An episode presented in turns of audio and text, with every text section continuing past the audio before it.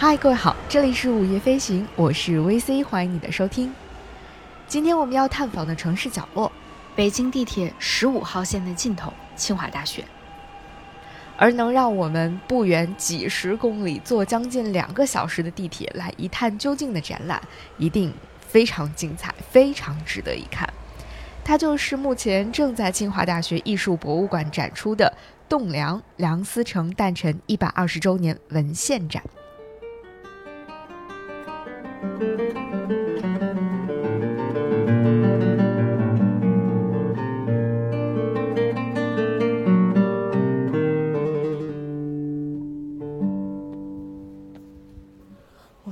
进来了，然后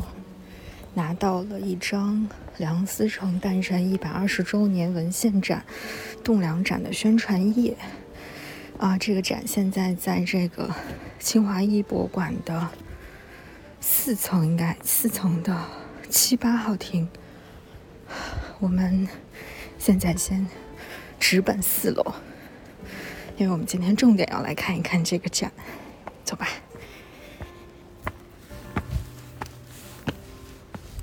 那如果你在北京的话呢，我会非常的推荐你到现场来看一看，因为这次展览一共展出的三百六十二件和梁思成先生密切相关的图纸、手稿、著作的早期刊本和影像资料都非常的珍贵，其中有很多资料都是首次公开展览，而且。整个展陈的设计和巧思，你确确实实只有在现场才能够非常非常真切的感受到。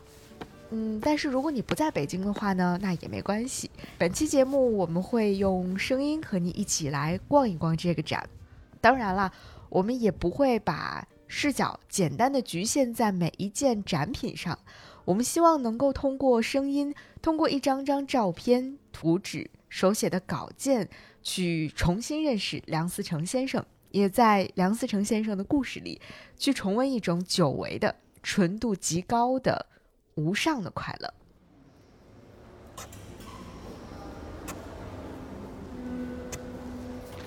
走进四楼栋梁的展厅，一段有一点肃穆的钢琴 BGM 就隐隐约约的开始传进我们的耳朵。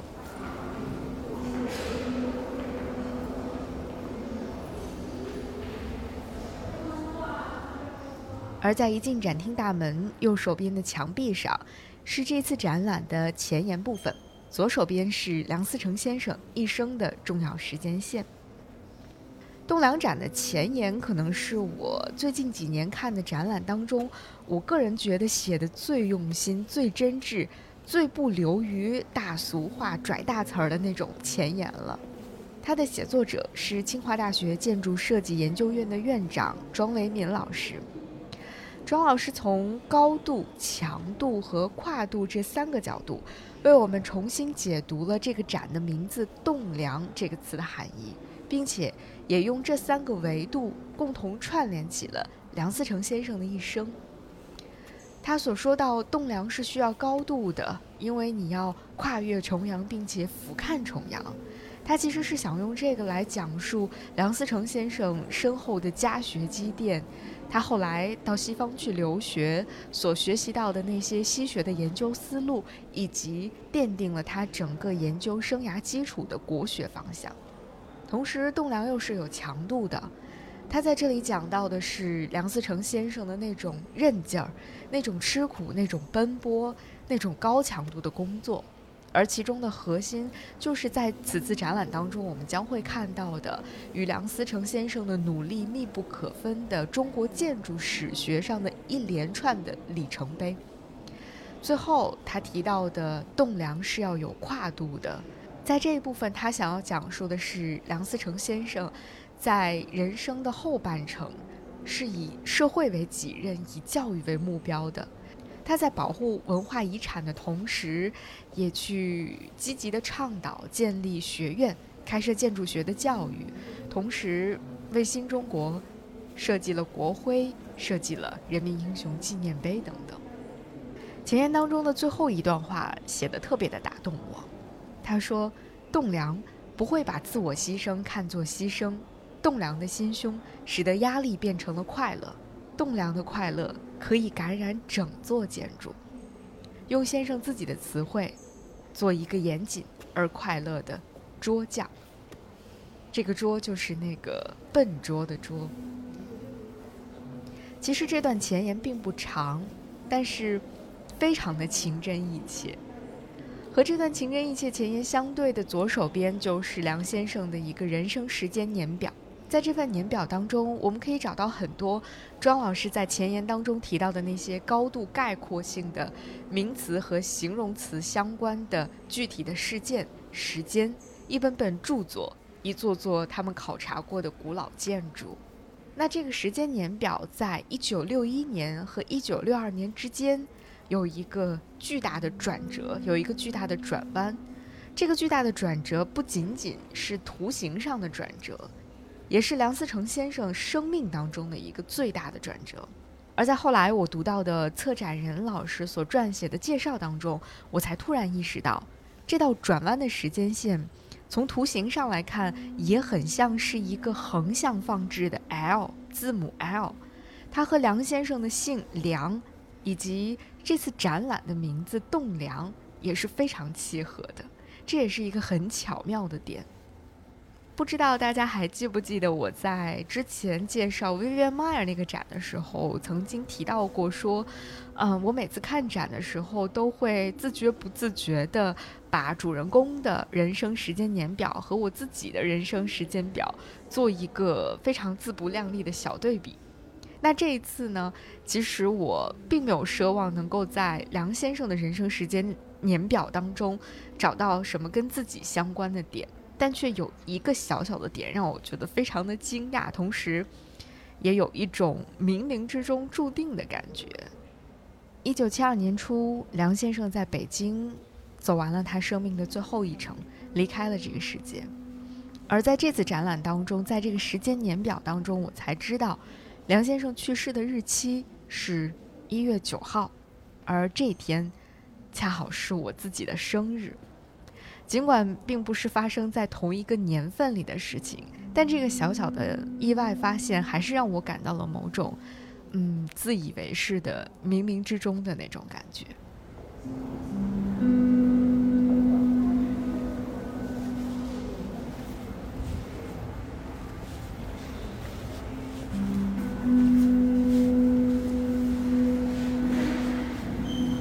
读完了这段前言。看完了时间年表，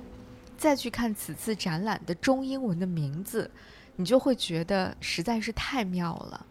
它的中文名字叫做栋梁，这个栋梁既是实体意义上房屋最高处的那个水平的木梁。这个建筑结构可能是梁先生一生中一直关注和研究的东西。我们还会引申的把“栋梁”这个词用于去形容对国家和社会发展至关重要的那样的一群人。它的英文名字呢叫做“梁 ”，the overarching。这个“梁”的英文单词既是梁先生的姓，同时也是中国古代建筑当中这个“梁”的一个直译。而后面 the overarching 当中的这个词跟 arch a r c h，它是西方建筑当中一个非常重要的结构拱，而 overarching 这个形容词代指的就是最重要的那个东西，最重要的那个部分。所以无论是这次展览的中文名字栋梁，还是它的英文名字梁 the overarching，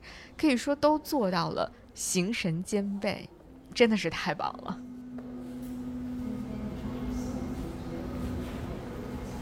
那接下来就让我们正式进入到展厅当中吧。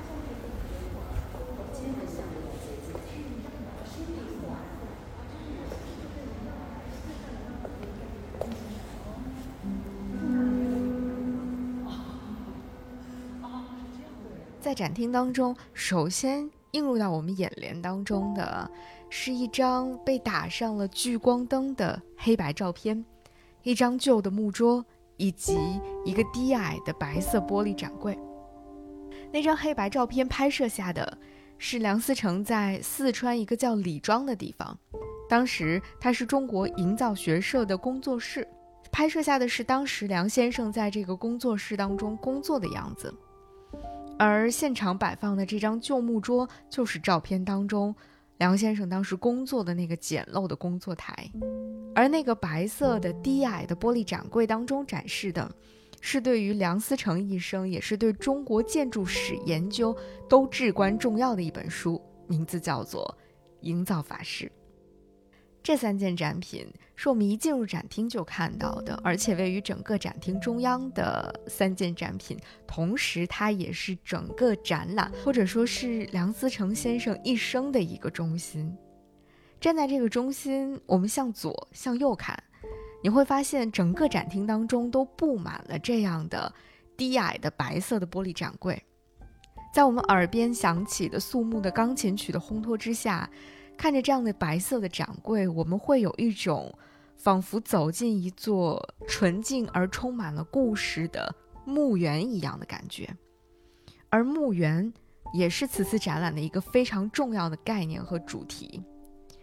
在开头我们提到的和梁思成先生密切相关的三百六十二件文献当中的大部分，都被收藏在了这样的墓碑式的展柜当中。它就让我们仿佛走进了碑林当中一样。这次展览的策展人之一，也是清华大学艺术博物馆的副馆长苏丹老师，他在介绍嗯这次展览的一个主题设计的时候，就说墓园是一个缅怀和对话的地方。很多国家的墓园都是为了让大家能够重新相逢的。这个地方是一个你和故人能够对话的空间，而今天我们的这个展览。就像是梁思成一个人的墓园一样，因为他做的每一件事情，每一个有价值的工作，都需要一次纪念，而这就是他们所希望达成的一个展览的无数次纪念。同时，他也提到梁思成。在他的一生当中，曾经为很多重要的人物设计过他们的墓碑，其中包括，嗯，我们大家都非常崇敬的王国维先生，他自己的父亲梁启超，他的妻子林徽因等等，这些人的墓碑都是由梁思成先生亲手设计的。同时，他还设计了对于整个中国来说都非常重要的人民英雄纪念碑。所以，墓园这样的一个概念，无论是对于梁思成本人，还是对于今天来看展的我们来说，都别有一番深意吧。整个栋梁展呢，其实一共有五个单元，或者说五个主题，分别是求学与归程、书写中国建筑史与破译天书、城市规划与文化遗产保护、设计作品与思想，以及最后的。建筑教育五个部分。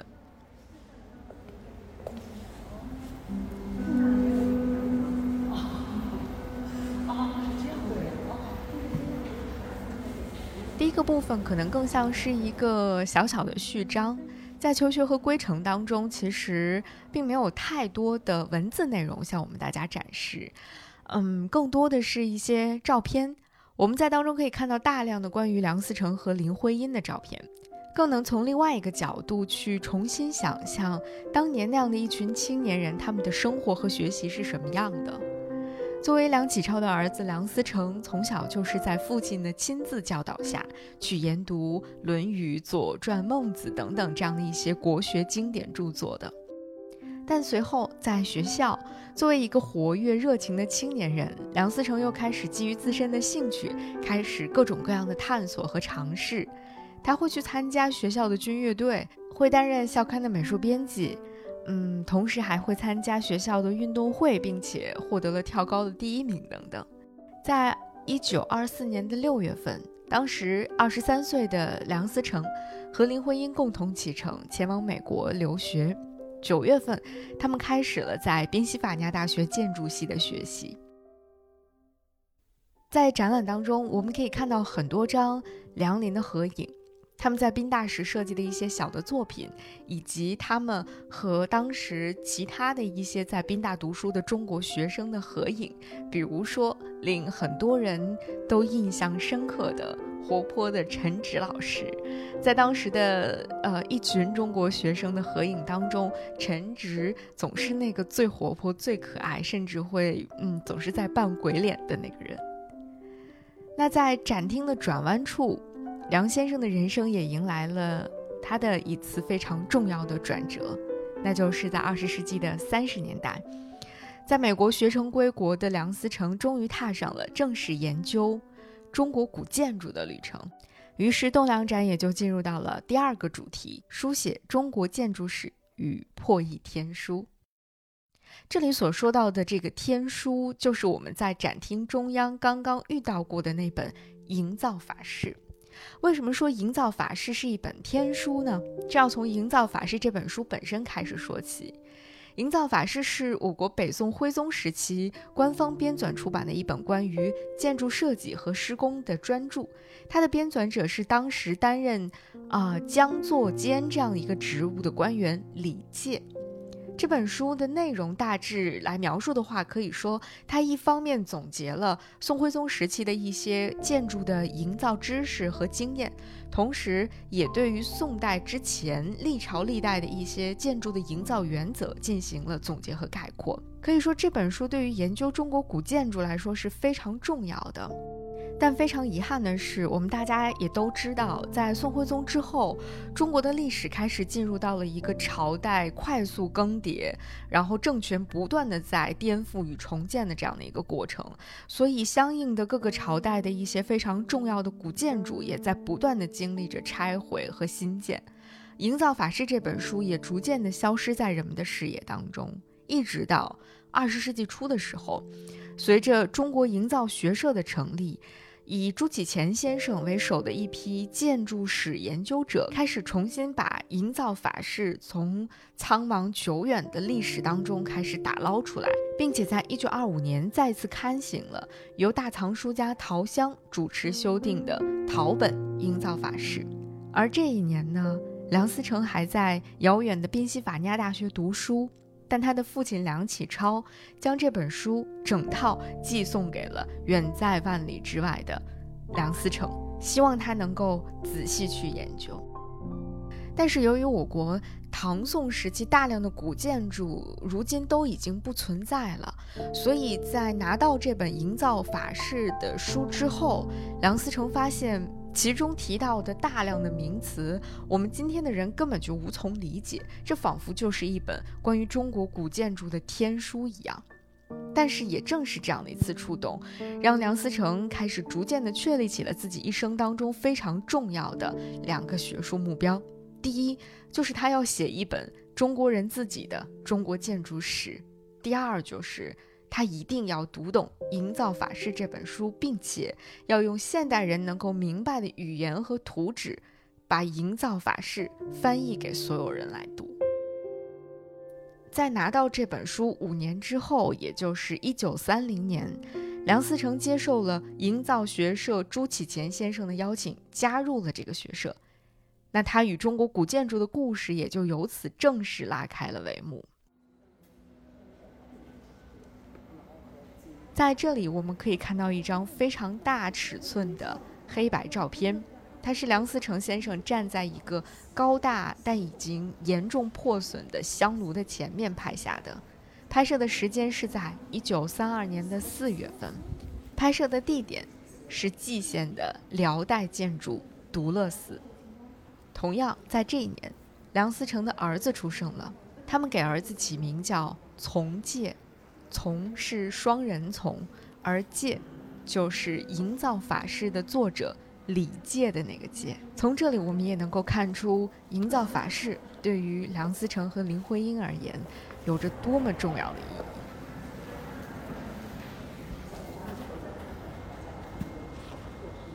那在此后的几十年的时间当中，梁思成、林徽因以及营造学社的同仁们开始用双脚亲自去走访数以千计的古建筑，用双手亲自去测量、测绘那些被人们遗忘在历史当中的各种各样的古建筑的存在。从蓟县的独乐寺到应县的木塔等这样的一些辽代的建筑，到正定隆兴寺的摩尼殿、转轮藏殿。再到太原晋祠的圣母殿等这些宋代建筑，还有比如像隋代长监式石拱桥、赵州桥，一直到一九三七年，梁思成和林徽因、莫宗江在山西的五台山，终于在中国大地上寻找到了非常珍贵的，他们寻找了很多很多年的唐代建筑，五台山佛光寺的东大殿。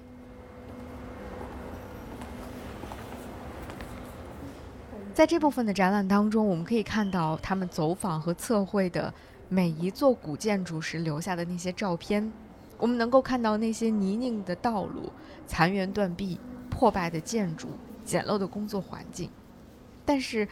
除了这些，我觉得更令人过目不忘的，就是在这些照片当中，我们能够看到他们每一个人脸上流露出的那种极为真挚的笑容。那种满足、充实和快乐，透过照片也能够立刻打动正在观看着的你。而且有一点让我觉得印象非常的深刻，就是他们会爬到很多，比如说屋顶、房梁或者是塔顶，留下一张自己和这个庞大建筑物的合影。或许也是因为我们平时感知到中国的这种古建筑的时候，都是通过图片、通过照片、通过。课本去感受到的，我们对于他们的真实尺寸并没有一个非常直观的认识，所以当你看到一个真实的个体和一个巨大的古建筑共同合影的时候，你才会发现，原来中国的古建筑是那样的庞大，而这样的一个庞大的建筑，就是靠古代匠人们发明研究的那种所谓的榫卯结构等等这样的精巧的技艺。让它屹立千年而不倒的，而这个时候你真的会感叹古代匠人们的那种智慧和伟大，同时也能够感受到营造学社的这批青年人他们工作的重大意义和巨大价值。特别是我在看到他们历经千辛万苦和多年跋涉之后，终于找到了唐代建筑佛光寺东大殿的时候，那种快乐真的是无以言表的。佛光寺，你能够谈谈当时的过程吗？嗨，别提了，佛光寺，我这老师都高兴的不得了。我们测量完了，大家高兴的时候下来时候该该吃晚饭了，于是就不在和尚那屋子里该吃晚饭。林先出的主意，走，我们上大殿前去，在那儿好像野餐似的，地下铺了铺席子毯子，在那儿吃着晚饭，一边吃一边看。啊，那是林先生的这个成绩。那在这个地方，策展人还非常细心的，啊，准备了两副耳机，你可以在这儿戴上耳机，去听一听梁思成先生的同伴莫宗江先生回忆当年那些考古往事的声音。跟佛光寺非常像，你看那个大相片佛光寺也是那大斗拱、大彩楼哎，所以我们一直拿不准。后来林先生说。看着像梁先生跟他可能是有，于是请季先生什么到村子里找人，凑了点木料沙膏搭上去，季先生拿水去刷它，没想到一刷湿了字出来了，一刷湿了之后土柱底下字透出来。问题在什么地儿？这个梁底下是佛殿主你弟子宁公义，主的名字。然后呢，这大殿的前头，大殿前头有一个石创，上面刻着唐朝大中十一年。你弟子宁公义，所以由此知道梁底下那个那个题名啊，是这个年代的。哎，一晃六十年过去了。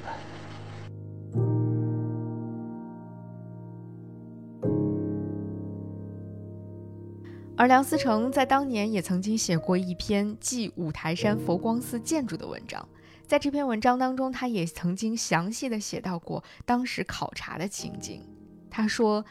骑陀螺入山，风露萦回，岩以崖边，崎岖危隘。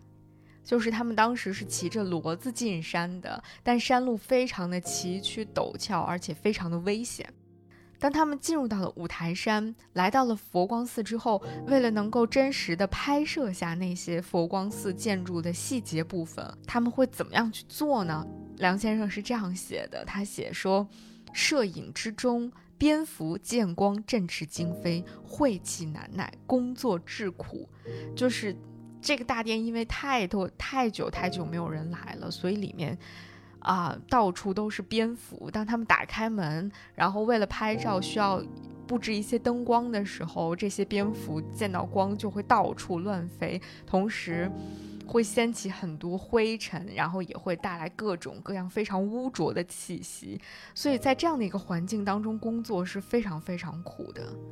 同人等晨昏攀击，或佝偻入鼎内与蝙蝠、壁狮为伍，或登殿中构架，俯仰细量，探索唯恐不周。盖以身具机缘难得，重有匪役。此时屠戮未详，终复古人匠心也。这里是讲。啊，他们同行的人每天从早到晚非常辛苦的进行工作，在店里面爬高上低，有的要爬到大殿的最高处，啊，弯着身子在里面进行测量。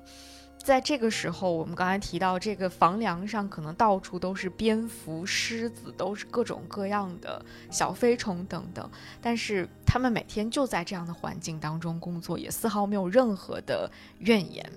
那有一些人呢，则要爬到这个房梁、房架上面去进行非常细致的测量，唯恐哪个地方测量的不对，哪些地方测量的不周到。嗯，因为所有人都觉得这个机会实在是太难得了，也可能他们这一生只能够来这儿测绘这么一次，所以一定要好好的做到，把每一步都做到最好。如果在这个时候他们没有能够把。嗯，详细的测绘图、测绘数据拿到的话，那可能终将会辜负了古人的一份匠心。他们每天就是在这种精神动力之下，去进行着异常艰苦的工作的。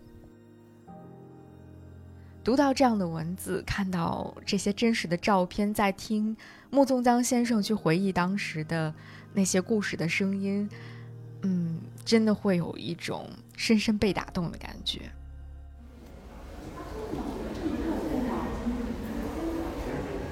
这个不是那个桥吧？这就是那个赵州桥吧？你看吧，东北造型，它桥还挺高。我看看一下。在侧边的展厅当中，摆放着一个赵州桥的模型，很多来参观的小朋友一眼就认出了它。这是古人留给我们今天的一份礼物，同时也是梁先生和他的同伴们留给我们的一份礼物。或许如果没有他们的话，很多古建筑就会这样消失在苍茫的历史当中了吧。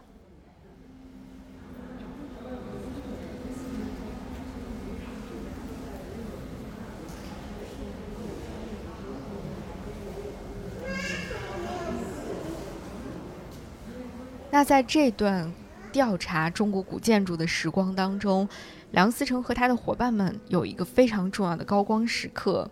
就是对应县的释迦塔，今天我们叫应县木塔进行的考察和测绘。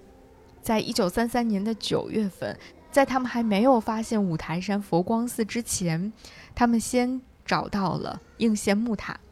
在一九三三年的九月份，他们对于应县木塔进行了非常非常周密精细的测量，他们完全不顾自己的生命安危，徒手攀援铁链去测绘啊应县木塔那个巨大的塔刹。之后，梁思成和他的助手莫宗江合作完成了一系列的古建筑的测绘图，成为了迄今都无人能够超越的典范。而在这次的展览当中，策展人就在这儿特别设立了一个黑色的独立的小房间，走进去你会收获一份非常神奇的体验。哦，这里面是一个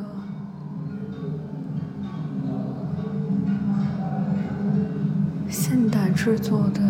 木塔的结构。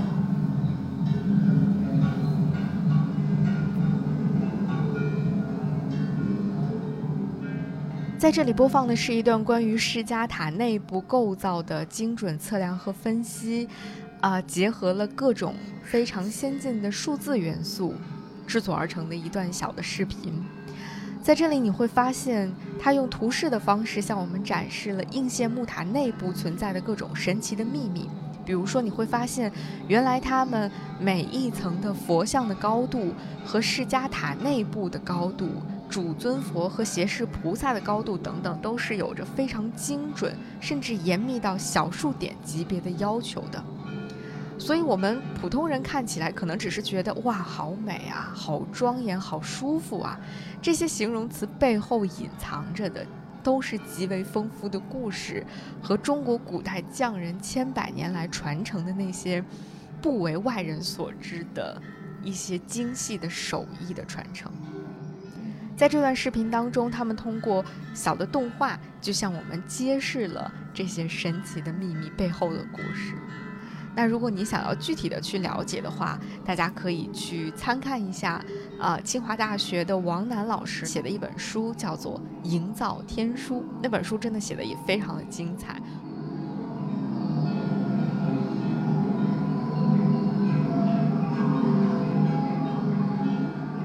在这段视频当中，他们所使用的背景音乐也非常的妙，它是带有一定的电子感的，同时在这段音乐当中又融合进了施加塔所处位置附近众多的环境音的要素，比如说露天演唱的当地的戏曲的声音，鸽子飞过的声音，啊，施加塔周围的一些非常好听的鸟鸣声、人声等等。把它们融合进去之后，又融入了一些电子乐的风格，再加上整个这段视频它本身带有的某种律动感，你会收获一种非常奇妙的视听体验。你既仿佛身处在塔中，又仿佛置身于室外。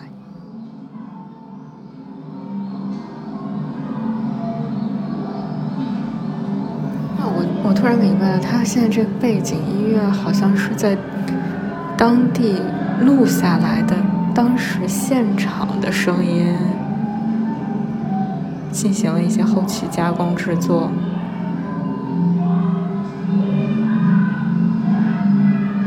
因为能听到当地戏曲的声音。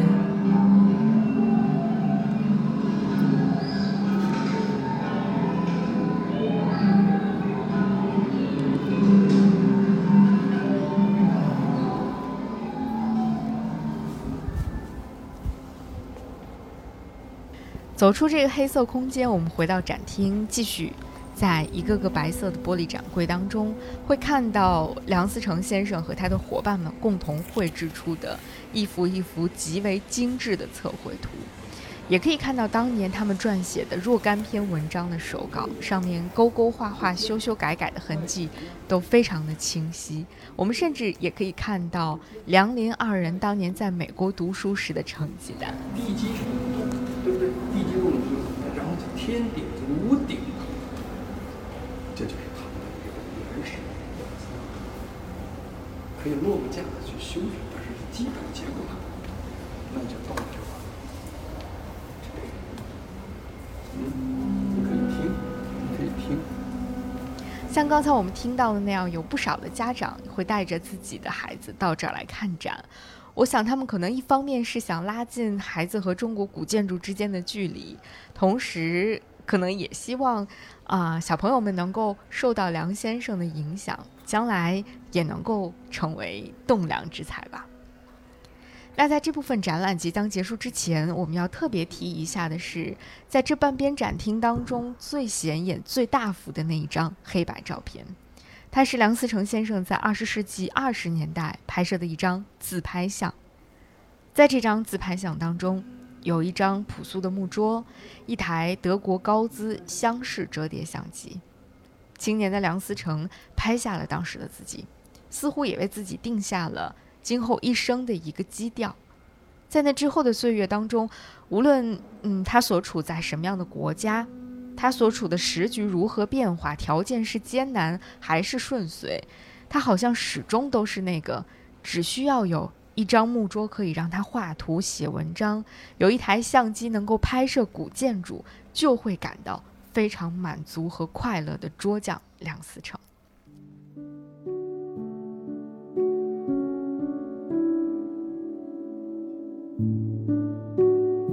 那在这第二主题的结束部分。它的时间大概是定格在了一九三七年到一九四五年左右的这段时间。嗯，我们稍稍回想一下中国的历史，就会发现这是中国近现代史上异常艰难的一段时光。就在他们发现了让人无比振奋的唐代建筑佛光寺之后不久，七七事变就爆发了，抗日战争也正式打响了。那今天我们在展览的墙上可以看到一封。林徽因在一九三七年的七月份写给女儿梁再冰的一封家书。这封家书给我留下的印象实在是太深刻了，因为它从各种层面上都让我对于这一家人有了非常不一样的认识。那一年，他们的女儿梁再冰其实只有八岁，因为父母要外出去考察，所以梁再冰和他的弟弟被送到了北戴河的姑姑家。尽管当时梁在冰的年纪并不大。我们甚至不知道，呃，一个八岁的孩子到底能对很多事情的理解到什么程度。但是，林徽因却在这封写给女儿的信里极其详细的向她描述了，嗯，他们的考察行程以及考察的安排，同时还分条缕析的一共讲了十件事情，还在信的最后附上了两张标注极其详细的考察路线图。其中连他们是坐火车还是骑骡子，啊，都写得非常非常的清楚。在他要对女儿嘱咐的事情当中，他这样写：他说，我在路上就顶挂念你同小弟，可是没法子接信。等到了代县，一听见北京方面有一点战事，更急得不得了。他也写了自己对于时局的感受，他说。我们希望不打仗，事情就可以完。但是如果日本人要来占北平，我们都愿意打仗。那时候你就跟着大姑姑那边，我们就守在北平，等到打胜了仗再说。我觉得现在我们做中国人应该要顶勇敢，什么都不怕，什么都顶有决心才好。最后他又关心起女儿的身体，问她有没有长胖。并且嘱咐他要听大姑姑的话，告诉他爹爹妈妈都顶感谢他照应你。这封信我真的是一字不落的从头读到了尾。一方面我惊讶于林徽因给一个只有八岁的女儿会如此认真详细的讲这么多的事情，另外一方面，嗯。我也被这位妈妈的那份温柔、细腻、可爱和成熟深深的打动。能够这样被平等又细腻的爱着，真的是一件好幸福的事情啊！在这封信写完不久，战争就打响了。这年的八月份，梁思成和林徽因带着孩子们离开了北平，前往中国的西南地区。此后，他们在长沙、昆明等多个城市和乡村辗转，直到一九四零年的十一月底，他们到达了四川的李庄。也就是在这里，梁思成完成了营造法式关于结构技术的大部分的图解工作，中国建筑史的手稿也在这儿基本完成了。我们其实真的很难想象。梁思成先生是如何在颠沛流离、战火纷飞的那个年代当中，在贫病交加的那个环境里，依然坚持着完成的这两项非同凡响的工作？这背后需要付出的是多么大的韧性、耐心以及强大的信念呢？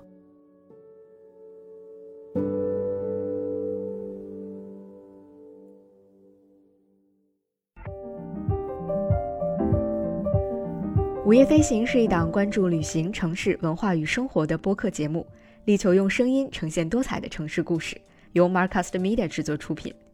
如果你是苹果手机用户，我们推荐你在苹果 Podcast 订阅收听这档播客。如果喜欢我们的内容，欢迎给出五星好评，并留下你想说的话。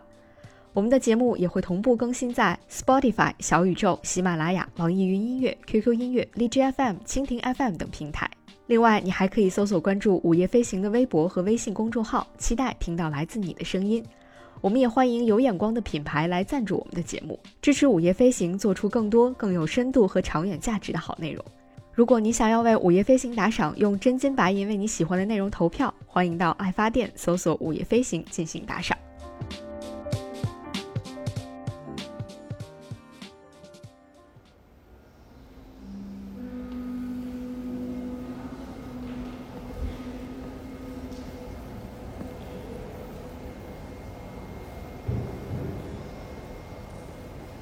进入到另一半的展厅之后，整个的展览氛围好像一下子就不太一样了。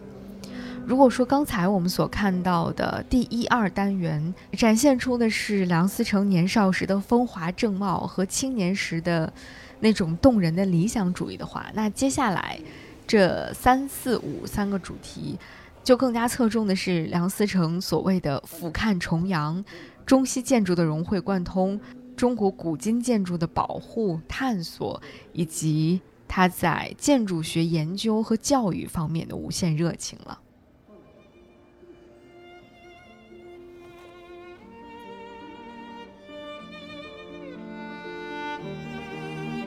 和他那张二十年代拍摄的巨幅黑白自拍照片相对应的，在另外这半边的展厅当中，也有一张巨幅的黑白照片。在这张照片当中，梁思成手拿图纸和设计稿，他的背后是绘制着联合国大厦设计图的黑板。这张照片记录下的，是一九四七年梁思成在纽约国际建筑协会介绍自己。联合国大厦设计方案时的情景，这两张照片遥相呼应，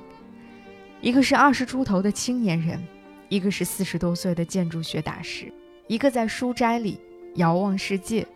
一个在世界建筑之巅眺望未来。而我们作为观者，站在这两张照片的中间，你真的会有一种被时间感、对话感。以及弥漫在整个展览当中的那种情怀，所深深的触动。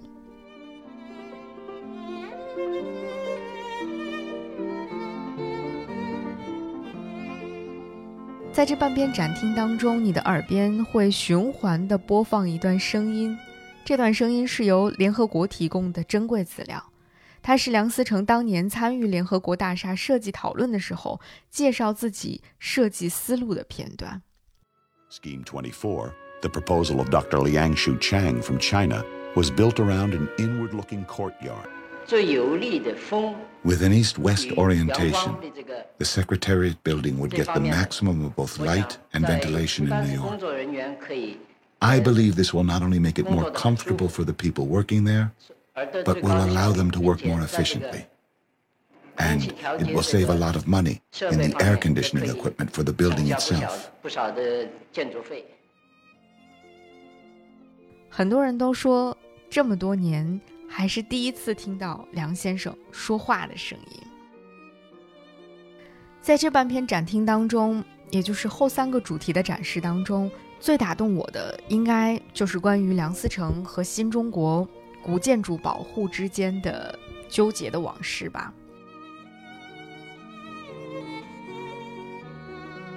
在这里，我们看到了从1950年起担任北京都市计划委员会副主任的梁思成是如何和陈占祥共同提出了保护北京古城的良辰方案的。梁思成为了北京的规划，给周恩来、聂荣臻、彭真等重要的领导写过多少封有理有据、情真意切的信件，以及当年梁思成先生在一些报刊杂志上所发表的。比如北平文物必须整理与保存，关于北京城墙存废问题的讨论等这些重要文章的手稿，我们都会在这里一一的看到他们真实的样子。在这之后发生的很多故事，因为在时间上距离我们更近一些，可能我们或多或少的都更为了解一些。比如梁思成的大部分建议并没有被采纳，但是至少。经过他不懈的努力，我们还是最后保住了北海公园的那个团城。比如梁思成后来在清华大学任教，培养出了一批又一批优秀的在建筑学领域举足轻重的人物。比如他为新中国设计了人民英雄纪念碑，和林徽因一起设计了中华人民共和国的国徽，以及在展览当中的很多现代建筑的设计手稿。梁先生和他的学生们一起在清华园当中讨论学习的照片，都让我们看到了一种精神的延续和一种传承。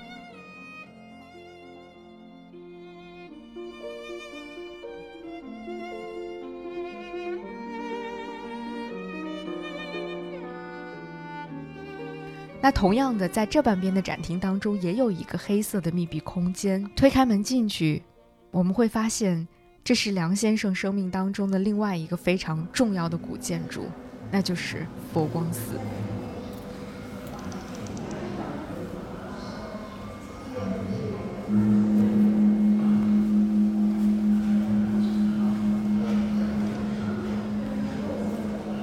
在这个黑色空间的门内侧。印有一行字，上面写着：“听佛光，千岩光窥千载景，五米夺行五台音。”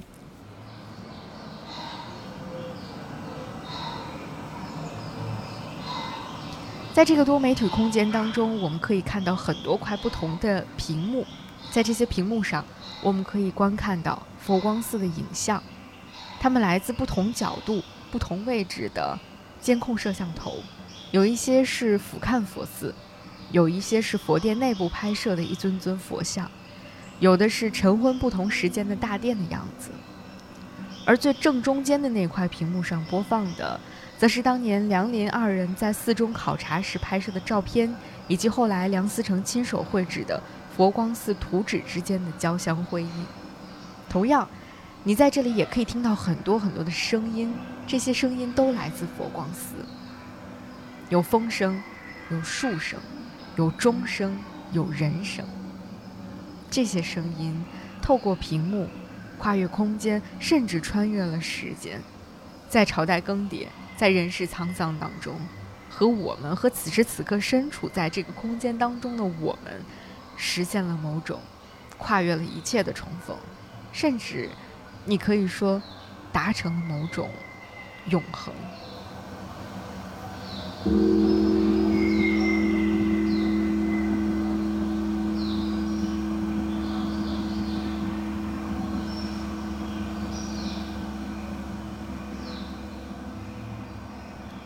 而走出佛光寺的这个展示的空间，正对面你会看到一个小小的 LED 屏幕。在上面循环播放的是多位获得了梁思成建筑奖的获奖者的访谈，他们其中有很多人都是梁思成先生的学生，他们在采访当中回忆起了和梁思成先生相处的点点滴滴，充满了温度，也能够感受到他们一直都受到了来自梁思成先生某种精神的感召。而且他的这个。讲话内容和各方面，我觉得一种学者的风度啊，嗯，很令我向往。所以后来我就想，当我们即将结束这场展览的参观的时候，在走到门口的时候，我又实在忍不住，又回到了梁林当年发现佛光寺的时候拍摄的照片墙那个地方，我又去看了看。他们在四川李庄留下的一些影像资料，那是他们人生当中最艰难的一段时光。但其实对于很多人，甚至大多数人来说，这段故事是非常鲜为人知的。人们一旦提到梁思成、林徽因，第一反应或许就是才子佳人的故事，第二反应可能是风流韵事。人们说起林徽因这个名字，随后紧跟着的，好像总是太太的客厅、徐志摩、金岳霖的故事。但是，梁林二人的故事当中最打动我的部分，其实就是我一直在反复观看的上世纪的二十年代到四五十年代的中间这一部分。他们遍访中国的古迹，不顾自己生命的安危。好像心中总有一团永远也不会被熄灭的火。央视曾经有一个纪录片导演，名叫胡静草，他因为和梁从诫先生有一个约定，最终他制作了一部八集的纪录片，名字很简单很朴实，就叫《梁思成与林徽因》。在这儿，我要非常非常隆重的把这部纪录片推荐给大家。在那部片子当中，最打动我的是一集叫做《流亡》。在那一集当中，他讲述的主要就是发生在四川李庄的故事。在李庄，一个叫月亮湾的地方，那是中国营造学社的旧址。这部纪录片的摄制组专程去到了今天的李庄月亮湾这个地方。当然，这个地方后来经过修复，已经成为了全国的重点文物保护单位，自然也成为了著名的旅游景点。在导演胡静草的手记当中，他是这样写的：“他说，李庄六年是抗战期间梁家流亡生活中最凄惨的六年，林徽因几乎全部在病榻上度过，病困交加的一群知识分子。”在这里仍然坚持他们的学术研究。空空的旧址是我们讲述曾经故事的载体。我们在这处旧址拍摄了很多次，白天的镜头、黄昏的镜头、晴天的镜头、苦等下雨的镜头。拍摄过程会不断被旅行团打断，那时我们停工等待。等待的过程中，我一次次听到导游对这处景点的介绍。关于营造学社旧址，关于这里住过一批研究中国古建筑的人，听众几乎毫无反应。关于这里曾经住过一位才华横溢、美丽但不幸的女子，关于她的爱情故事，关于徐志摩、金岳霖，游客开始嬉笑着调侃着他们听说的这个女子的一切，照相、上厕所、上车游览下一个景点，这基本是每一轮游客到来重复的内容。于是，在旁边的你会产生一种很纠结的情绪，你的久远的思绪被现实世界正在发生的一切绑架之后，你的内心开始躁动不安。躁动中，你或许会隐约感受到历史和现实到底相距多远。后来，胡静草导演把他们拍摄到的。旅游团的人们的嬉笑吵闹和当年的发生在这里的关于林徽因和梁思成的历史故事、历史影像，就是这么突兀的剪辑在了一起。他说：“可能我要的就是观众收看情绪的被撕裂。当带着跨越时空的情感，他再次回到历史叙述的时候，此时他看到的就不会再是一个单一时空的从前了。”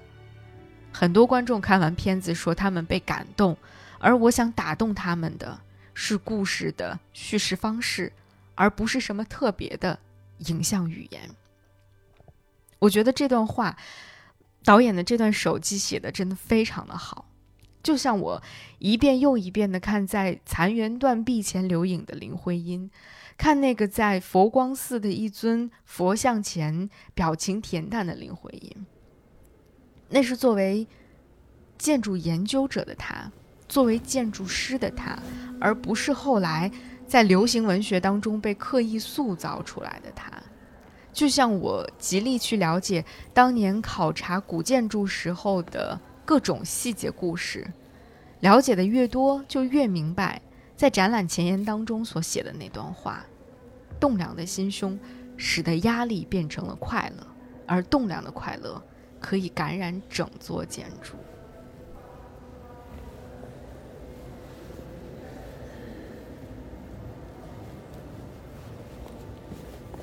我在即将离开展览门口的时候，又一次去看了梁思成先生一生的时间表。开头的时候，我们说，这条时间线的转折点，也是梁思成人生的转折点。在那个时间点前后，他们经历的是。林徽因的病逝，梁思成因为提倡以传统的形式来保护北京古城，而多次遭到了批判。在文革期间，梁思成被当作复古典型批判，并且抄了家，他所收藏的全部图书资料都被没收了。这一部分当然在展览当中是没有也没有办法去展开呈现的，但是展览当中所呈现的他的诸多的成就。却同样也是在这段艰难岁月当中取得的。而在梁思成先生时间年表的倒数第二个点上，写着：“一九七一年十二月，梁思成鼓励前来北京医院探望的陈占祥要向前看，不能对祖国失去信心。”这个陈占祥。就是当年和他一起提出保护北京古建筑的良辰方案的那个陈占祥。那个时候的陈占祥，应该说在遭遇了一系列的政治风波之后，对很多事情都已经丧失信心了。但同样经历过这一切，甚至更猛烈的梁思成先生，躺在病榻上，依然对他的战友说：“要向前看，不能对祖国失去信心。”所以看到这句话的时候，我真的是鼻子一酸。一九七二年，先生不幸病逝，但是当时他倾注了毕生心血，想要完成的《营造法式注释》这一本书。并没有能够如愿的完成并出版。后来，嗯，我读到有人去回忆这本书的出版历程的时候，写道：从三十年代起，梁先生就开始对营造法师进行研究，但种种原因让他中间被迫停下，直到六十年代初才开始着手写书。但一九六六年马上完成的时候，又遭遇了政治风波。他去世之后。他当时的助手也被调去做其他的工作了，直到一九七八年，中断了十三年的研究得以继续。经过两年的努力，这本书的上卷终于出版了。所以今天，如果我们去查梁思成先生的这本《营造法式注释》卷上，我们会发现，在这本书的介绍当中写着的是梁思成先生遗稿。当然，这本书。没有下卷，也永远不会有下卷了。对这个上卷的一些修改，后来被收录进了梁思成先生全集的第七卷当中。这就是梁思成先生所有研究的最后的一个，并不算太圆满的句号吧。在看完这场展览之后，回望先生的一生，我边走就边在想。作为一个非建筑学专业的普通人，我们其实，在看展的过程当中，并不能够像一个建筑学专业的学生那样去完全看懂他们测绘的那些手稿、那些图纸，他所制定出来的各种啊，对于中国的古建筑的结构的描述。我们也不能够完全去理解那些展出的设计作品是如何体现出了梁先生早年的天赋异禀的。可是，为什么我们即便没有看懂那些学术名词，还是依然被深深的打动和震撼呢？或者说，我们作为一个普通的非专业观众，到底能够在这场展览当中获得的是什么呢？我想，其实答案可能非常的简单，就是感受那些梁思成先生以及那一代人身上所蕴含的巨大的精神力量吧。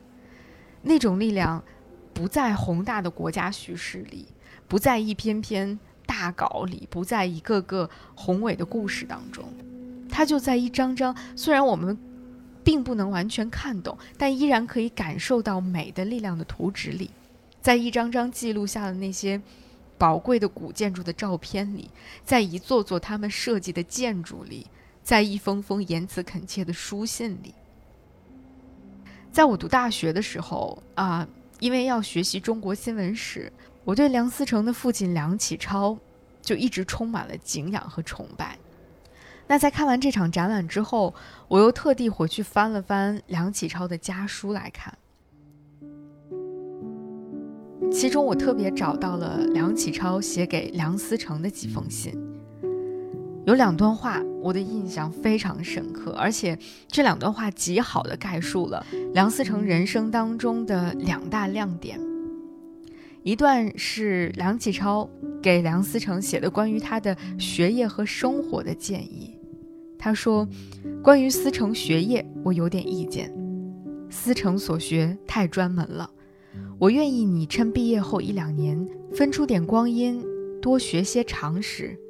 选一两样关于自己娱乐的学问，如音乐、文学、美术等。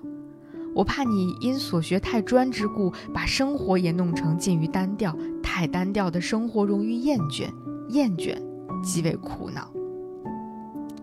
另外一段是关于他的事业和人生的。他说：“现在密业之难，恐非你们意想所及了，所以我一面随时替你们打算。”一面愿意你们先有这种觉悟，纵令回国一时未能得相当职业，也不必失望沮丧。失望沮丧是我们生命上最可怖之敌，我们需终身不许它入侵。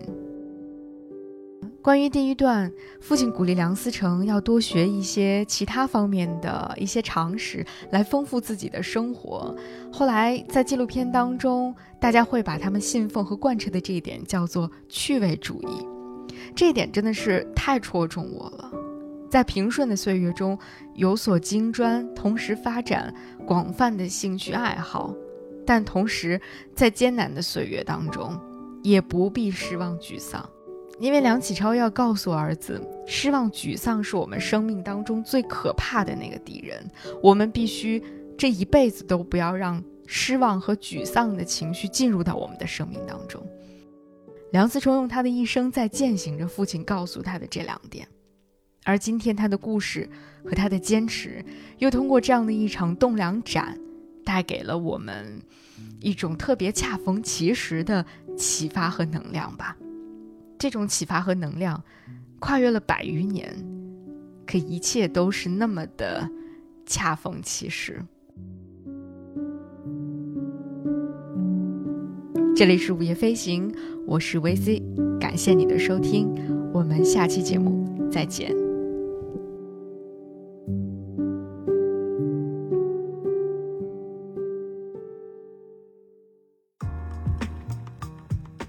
午夜飞行由 Marcast Media 制作出品，我们推荐您在苹果 Podcast 订阅收听。如果喜欢这档播客，你可以给出五星好评，也可以留言评论。同时，我们的节目也会同步更新在 Spotify、小宇宙、喜马拉雅、网易云音乐、QQ 音乐、荔枝 FM、蜻蜓 FM 等平台。